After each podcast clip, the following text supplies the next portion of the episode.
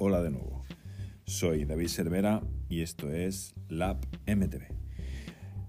Voy a cambiar el formato y en este caso voy a hacer un podcast más corto y viene al caso de, de, pues, de lo de siempre, de conversaciones de bar, de discusiones de WhatsApp y de mm, conocer a gente nueva con opiniones distintas y a través del respeto siempre, y siempre decir que esto es un canal de opinión personal, pues mm, no estar de acuerdo con alguien y al final tener que, sacar tus propias conclusiones. La diferencia de este podcast va a ser que es mucho más cortito, es un podcast express y simplemente de opinión sobre un tema que está muy en orden del día y yo tengo una opinión ya formada, esperado a tener una bicicleta con esas características para hacerla y os hablo hoy. El tema de hoy es discos sí, discos no en la bici de carretera. Así que empezamos.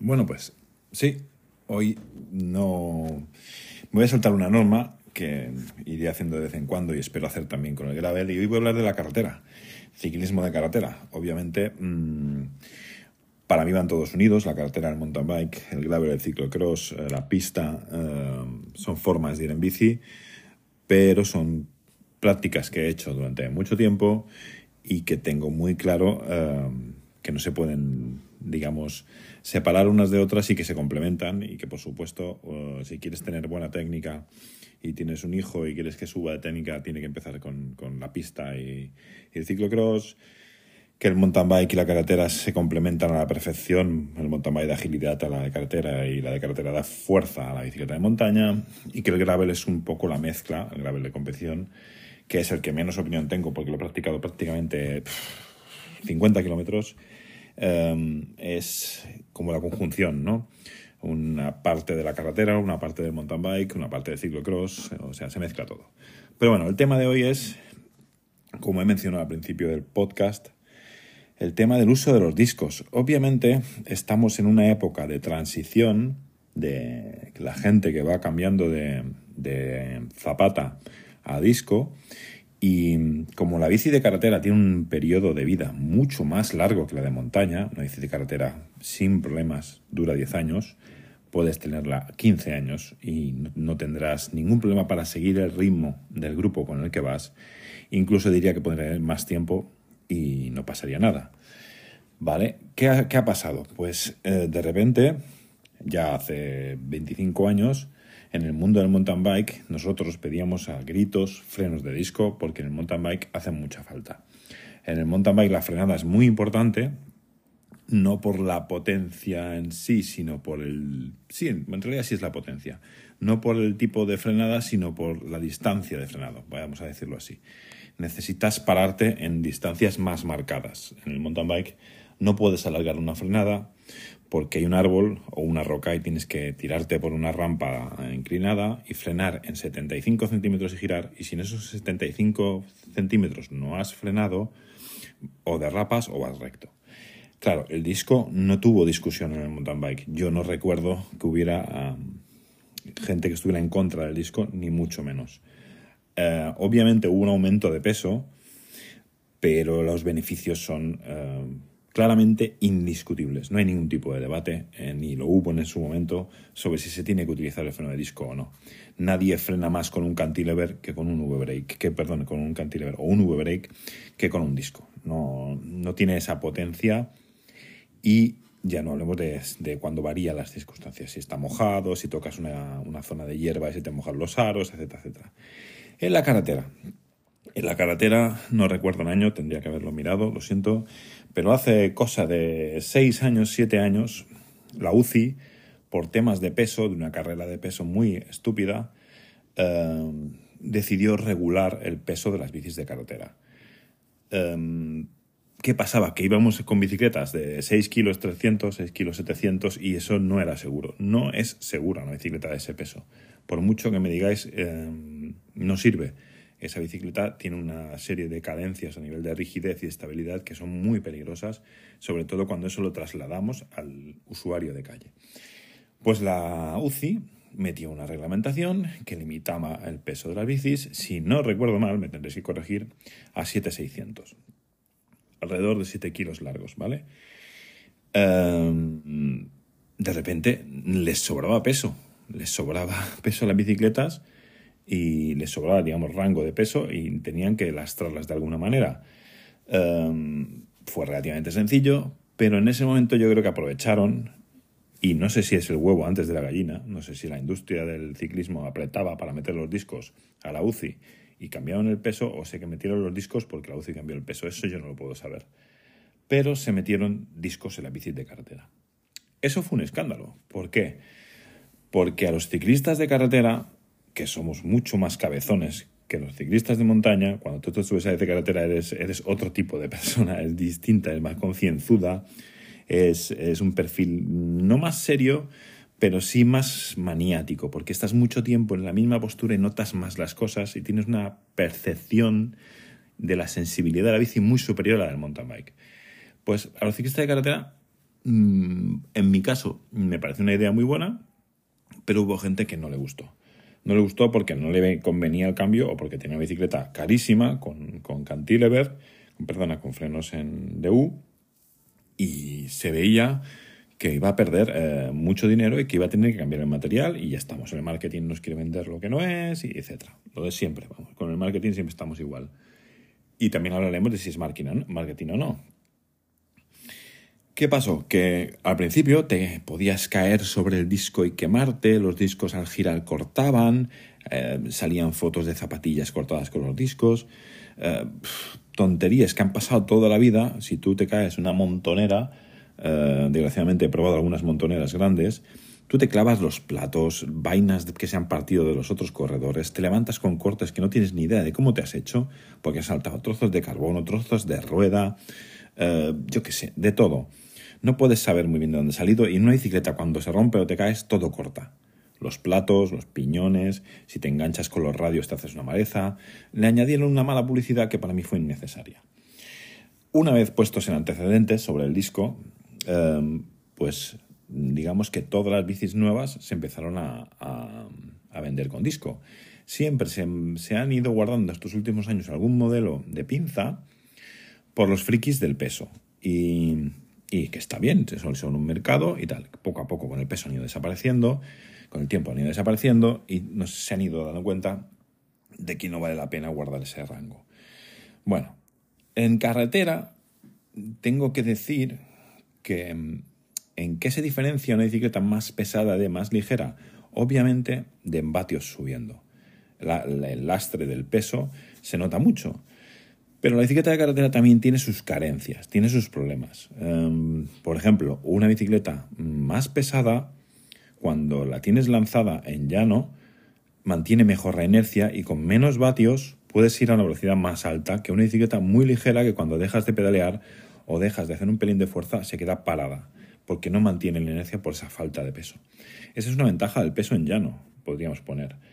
Em, ¿Qué otras desventajas tienen las bicicletas? En mi caso, yo soy una persona que cuando he estado muy en forma he pesado 80 kilos. Em, yo siempre me he quejado de eso, me quejaba en los 90, me quejé en los 2000 y me sigo quejando ahora, mm, que en los sprints o en los, momentos de mucha fuerza pierden mucha rigidez por las ruedas. Las ruedas, tanto la delantera como la trasera, yo diría que más la delantera, flexan mucho. He llegado a llevar ruedas de 18 radios, lleva chamal de 24 radios. Em, ruedas ligeras, entre comillas, y aerodinámicas, pero tenían la, pega o el problema de que al ponerte de pie y, apretar fuerte, llegabas a casa y cuando limpiabas la bici al cabo de un tiempo, las vainas en el interior estaban marcadas del neumático, tanto delanteras como traseras.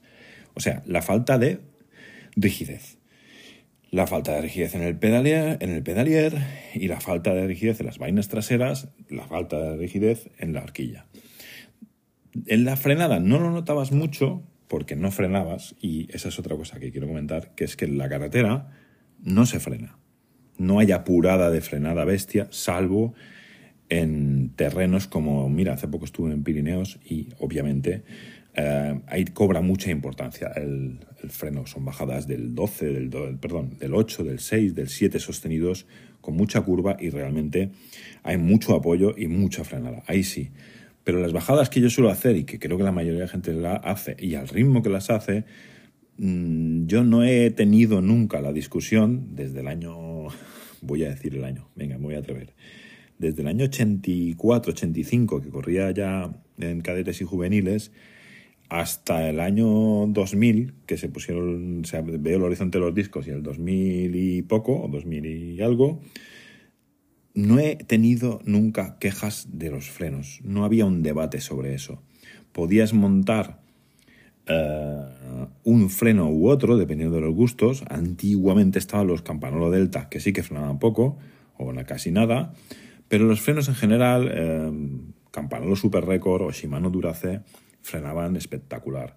A mediados de los 90, casi a finales de los 90, a principios de los 2000, incluso el Shimano 105, en mi opinión, tenía demasiado potencia de frenada para el tacto que tenía y teníais que ir con mucho cuidado con el freno trasero porque bloqueaba con mucha facilidad.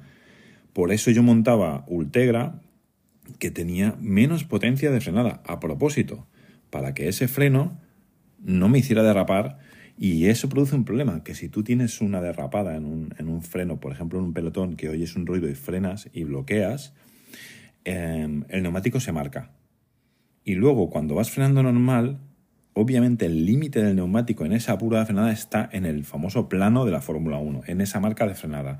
Y acabas que no te das cuenta y un día miras el neumático y tienes un plano, te has cargado el neumático en un solo sitio porque el freno no tiene tacto, frena demasiado. Y luego se va apoyando en esa zona y se rompe, exactamente igual que la Fórmula 1. Vale, ningún problema de frenada, nunca he tenido problemas de frenos, todos hemos deseado frenar más, por supuesto, pero es que te pasa con el disco también. Tú llegas a un cruce o a una pura de frenada de, sí, de un cruce, por ejemplo, o que tú mismo voluntariamente la retrasas, frenas y puedes llegar al límite. Pero te das cuenta que si tú apuras fuerte, em, cuanto más apoya la zapata en, la, en el aro, más va cogiendo y más fuerza hace y más frena. Y al final la potencia de frenado, sobre todo en el delantero, porque la bici de carretera se para con el disco delantero, no se para con el trasero, con el freno delantero, perdón, va como, como calentándose y haciendo una mordiente con más potencia. Y llega un momento que es que te falta a ti estabilidad como para seguir apretando. O sea, frenan muchísimo. Sobre todo dentro de las circunstancias de carretera, que la carretera se frena para descender la velocidad y se frena para estabilizar toda esa flexión, flexión que hace el cuadro cuando haces cambios de curva o cuando llegas a una zona muy rápida y tienes que frenar y la bicicleta se dobla de por todos los lados. O sea, a mí lo que me da miedo, me daba mucho miedo o mucho respeto, es que una bicicleta de carretera de, de la época anterior, vamos a decir así, cuando bajabas muy fuerte, el límite no estaba en el neumático ni en los frenos, estaba en la flexión del cuadro. A 80, 90, 100 kilómetros por hora, una bicicleta de carretera de las antiguas vibra y en los cambios de curva derecha-izquierda, izquierda-derecha, primero va el manillar, luego va la parte de arriba del cuadro, luego va la horquilla, luego va la rueda, hace una flexión lateral que da mucho yuyu, mucho pero. Y creo que para mí ese era el límite de ir más rápido. Yo no iba más rápido porque me daba miedo que aquello se partiera, se desintegrara. Y hablo de, cuadros monocasco de fibra de carbono, cuadros, eh, incluso recuerdo el C4, la marca italiana, que aún tengo uno por cierto, que eran muy rígidos para esa época, pero el límite estaba en la flexión. Vale, hasta aquí he explicado lo que se sentía sobre una bicicleta de carretera o lo que se siente una bicicleta de carretera de zapata, de, pinzas, de cangrejitos.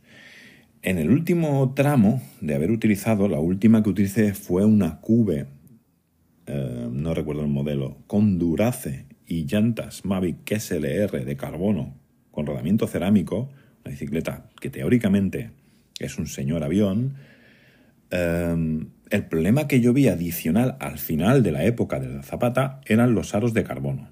El aro de carbono, aunque llevara zapata de carbono, en mi opinión le costaba más frenar. Tenía que calentarse y tenía un tacto más lija, más seco, menos orgánico, más mineral o más, más como de, sí, como de metal la frenada era mm, muy desagradable. ¿eh? no me acabé de acostumbrar a él y de hecho vendí esa bicicleta, me la quité de encima porque no estaba cómodo. Y seguía teniendo, estoy hablando de una bicicleta de 2018, um, y seguía teniendo el problema de la flexibilidad, de la flexión lateral en los cambios de curva rápida, en la frenada y en las zonas de más de 80 km por hora. Era la tremenda sensación de la vibración en forma de serpiente debajo de ti, que dices, se va a partir algo, voy a perder la vaina, voy a perder la dirección y voy a ir al suelo y vamos, me va a pegar la lijada del siglo. Era una sensación muy desagradable.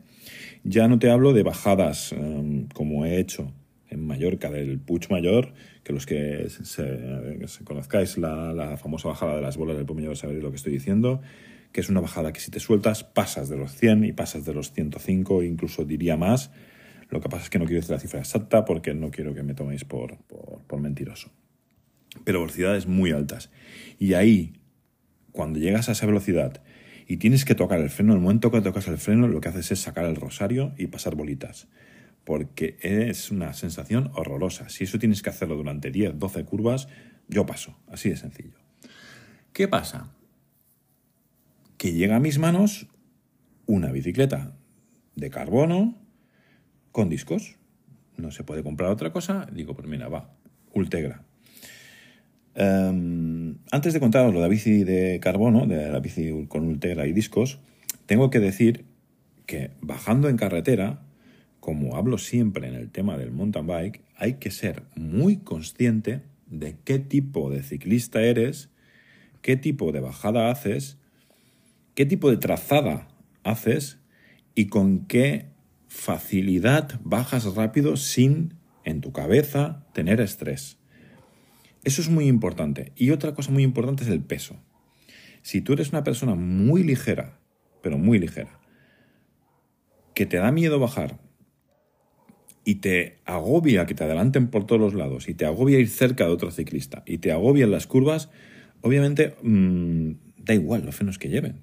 Es que te da igual. Tú no quieres frenar, lo que no quieres es correr. Y obviamente, si tú no bajas rápido, em, cualquiera de los dos sistemas de frenado te van a ir bien. No vas a notar la diferencia porque estoy hablando de cuando le sacas el jugo. Em, por eso digo, hay tipos de ciclista y hay que identificarse. Si eres eh, muy bruto, muy bestia y te gusta correr y te juegas la vida bajando, seguramente ibas muy bien con la bicicleta de zapatas, pero con la bicicleta mm, de discos has notado cambio primero clasificarse en eso. No tiene sentido que digas que los discos van 100 veces mejor si no te gusta bajar y porque cuando llegas a un cruce y ves un coche, frenas y se la bicicleta, la bicicleta se para al instante. Es más fácil frenar. Em, no es forma de juzgar una bicicleta, ¿vale? Vuelvo a lo de la bici. Estreno bici. Una bicicleta de carbono, obviamente. Discos, neumáticos de 25 y Ultegra para que tengas una idea de la sensación. Em, nada más cogerlo, me doy cuenta de una cosa, me subo a la bici y me doy cuenta de que algo no es igual y empiezo a utilizarla. Muy bien. Noto que la bicicleta es muy, muy, muy rígida, pero mucho. Ya en llano y en subida noto eso, que te pones de pie, la bicicleta es un bloque total. ¿Y cuál es mi sorpresa? Que cuando empiezo a bajar, la bicicleta es una auténtica maravilla de la trazada. El primer descenso que hago rápido, eh, me quedo a muy pocos segundos de un tiempo que para mí era completamente imposible de, pensar que se puede hacer, simplemente apretando un poquito. No a full, ni, ni una bajada kamikaze, ni arriesgando nada, ni dejándome llevar. Y sí, sí que es verdad que la bajada pedaleando. ¿Cuál es la diferencia real, en mi opinión, entre una bicicleta de zapata tope de gama y una bicicleta de discos de gama media? ¿Cuál es la diferencia entre una bicicleta de zapatas barata y una de discos barata? La diferencia no está en la frenada. Esa fue mi gran sorpresa. ¿Por qué os voy a recomendar el cambio a disco y el quitar la zapata? Solo hay un motivo real para mí si eres una persona normal que va a disfrutar de la bici, del perfil que hablo siempre, de menos de 8000, tienes tu bici de montaña, utilizas la bici de carretera para coger forma y te gusta, a lo mejor te gusta bajar, A lo mejor sencillamente para ti es un trámite o a lo mejor utilizas las bajadas para descansar. La diferencia está en una cosa que yo no me había fijado o me había acostumbrado a ella, pero recuerdo, ahora mismo mientras hablo con vosotros, recuerdo la primera vez que lo vi, que me quedé impresionado. Y lo vi en una gravel, por cierto, no lo vi en una bicicleta de carretera. El eje pasante. Esa es la gran diferencia para mí que puede hacer que te decantes por una bicicleta de discos antes que los discos. El eje pasante, el hecho de meterle dos ejes a una bicicleta de carretera de, creo que son 15 milímetros, si no me equivoco, 15, 18 milímetros, que van con una llave Allen del 6, convierten a las vainas traseras con el conjunto de la rueda en un bloque brutal, el buje, el, la combinación buje, eje, vaina, se vuelve, no quiero, no sé el tanto por ciento, se vuelve el doble de rígido. Eso le da rigidez y le quita faena al eje de pedalía y la horquilla ya no, la horquilla es la leche. La horquilla la han reforzado, me lo supongo, no lo sé a ciencia cierta.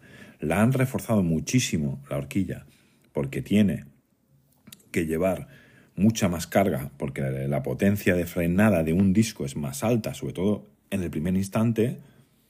Y ahí han metido otra vez un eje de, de, 15 o de 18 milímetros que va con la llave Allen 6. La bicicleta, cuando vas a partir de, de 40 por hora, hasta 80, yo la he probado yendo a casi 90 kilómetros por hora, en un cambio de doble curva, de estos que vas derecha a izquierda, es que la bicicleta se ríe de ti. Hace pam, pam y gira. Ya está. No hay vibración, no tienes, obviamente estoy hablando de trazando a la perfección, ¿eh? siempre respetando la trazada perfecta, abriéndote y cerrándote, sin hacer extraños ni, ni nada de esto. Em, entras a esa velocidad en una curva y si tú eres valiente y le haces girar, la bici no te va a poner pegas. No tienes que experimentar y anticiparte a esa horrible latencia que tiene la dirección y la bici cuando tú haces giros rápidos. Luego, en paellas, en curvas de, de giro muy, muy pronunciado, que son largas, te da la posibilidad de afinar al centímetro. Tú puedes acercarte a 5 milímetros de la raya blanca o a 7 milímetros o a 2 milímetros o irte un palmo a la derecha o un palmo a la izquierda sin ningún tipo de, problema, sin ningún tipo de, de problemática que generaba la otra bici. Yo, si estoy dentro de una curva al 95% de la adherencia del neumático, al menos según la sensación que yo pueda tener, y tengo que variar la trazada porque veo una piña, por ejemplo, con una bicicleta de, de cantilever, perdón, no me queda la palabrita, de freno de puente, tengo que girar el manillar, mover el cuerpo, el manillar se gira, se dobla, va el cuadro detrás medio doblándose, va la horquilla, va parte de la rueda, va la rueda y luego la bicicleta gira. Y luego eso se repite en la parte trasera y hace el acordeón. Un cambio de trazada de ese tipo puede hacer o hace que el neumático, que ya está con una presión lateral colocado a la perfección en la trazada, haga una, una onda interna y hace por la parte de delante o por la parte de atrás, solamente es más por la parte de atrás, hace un balanceo que al final se puede convertir en una derrapada y te puedes ir al suelo. Obviamente en mojado esos cambios de trazada no se pueden hacer. Con la de discos sí se puede hacer. Puedes variar más las trazadas, y el último punto que no he comentado es que mm, con los discos, al llevar mm, esa retención inicial tan potente, sobre todo la rueda trasera, para no cargarte el neumático y no hacer el plano del que os hablaba antes, llevan los neumáticos mucho más gruesos. Yo cuando empecé a competir llevamos neumáticos de 18 y 19 milímetros. Estamos hablando de que ahora un neumático fino es 25 pero un neumático estándar para cicloturismo yo diría que es 28. Y un neumático para un pro que baje muy rápido es de 30. Claro, tienes muchísimo más goma, mucho más apoyo.